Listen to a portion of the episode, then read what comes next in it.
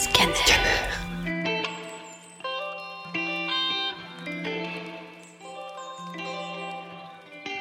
Maintenant que le temps s'est arrêté et que le monde tourne au ralenti, je me retrouve face à moi-même.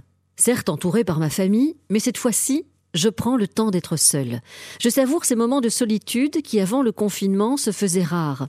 Je parle de ces moments où l'on peut relâcher la pression, réfléchir sur soi et s'arrêter pendant un instant. Depuis que toute activité a cessé, on se rend compte qu'on vivait à du 100 km à l'heure et que la vie ne nous attend pas. On ne se donne pas le temps de faire certaines choses, on ne se donne pas de répit, alors qu'on a la possibilité de s'arrêter. Je me suis donc demandé pourquoi faut-il que j'attende que le monde arrête de tourner pour prendre du temps pour moi? À présent, je passe du temps en famille et je prends soin de moi. Ce confinement m'a permis de me dire que je devais privilégier des moments de qualité et non de quantité. J'entends mes parents me dire Ah, Laura est à la maison maintenant. Je me rends compte que je ne prenais pas le temps de m'arrêter chez moi et cela m'a rendu triste. Maintenant que j'y suis, je profite et je joue à des jeux avec mes frères et sœurs. Je prends le temps de cuisiner des bons petits plats. Je lis, je vais courir, je fais du vélo, je fais des balades avec le chien et j'en passe. J'écoute aussi beaucoup de musique pour me relaxer. Je ne regarde même plus de séries et je fais appel à ma créativité et mon imagination pour faire de la peinture ou du dessin.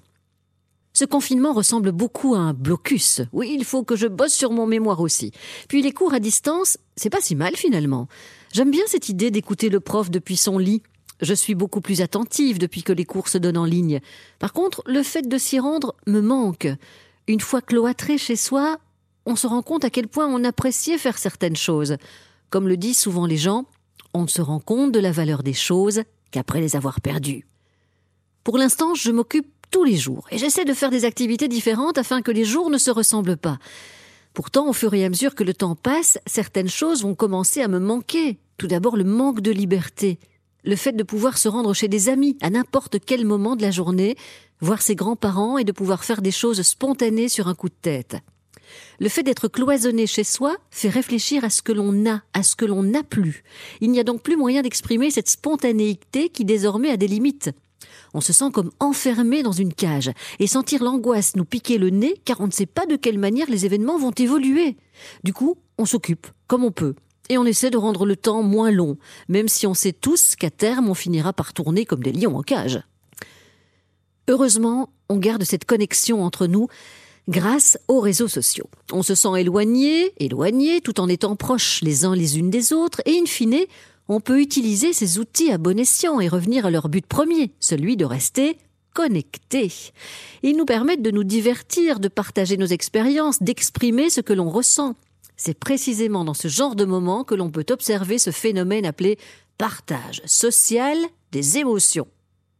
Oui, petit, petit confère à mes cours de psychologie on se rend compte qu'on forme une communauté et qu'en temps de crise, tout le monde se rassemble pour soutenir celles et ceux dans le besoin. Un peu de chaleur dans ce monde de brutes. Les réseaux sociaux deviennent alors un endroit où tout le monde s'exprime. Certains font la morale, se plaignent, d'autres prennent les choses avec légèreté et y ajoutent leur point d'humour. Moi, ça me fait beaucoup rire. Finalement, c'est un endroit qui permet de relâcher la pression.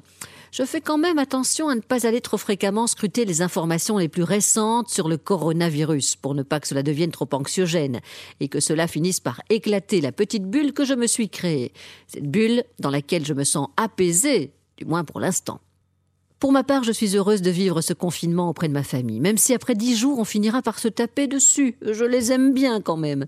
Et je remercie les réseaux sociaux d'exister. Je peux rester en contact avec mes amis et continuer à leur envoyer des messages stupides. Pour l'instant, je suis encore zen, mais je crains les jours à venir. Ma zen attitude a ses limites. Ma soif de liberté, elle, n'en a pas. Et ma folie n'attend qu'une chose, s'évader.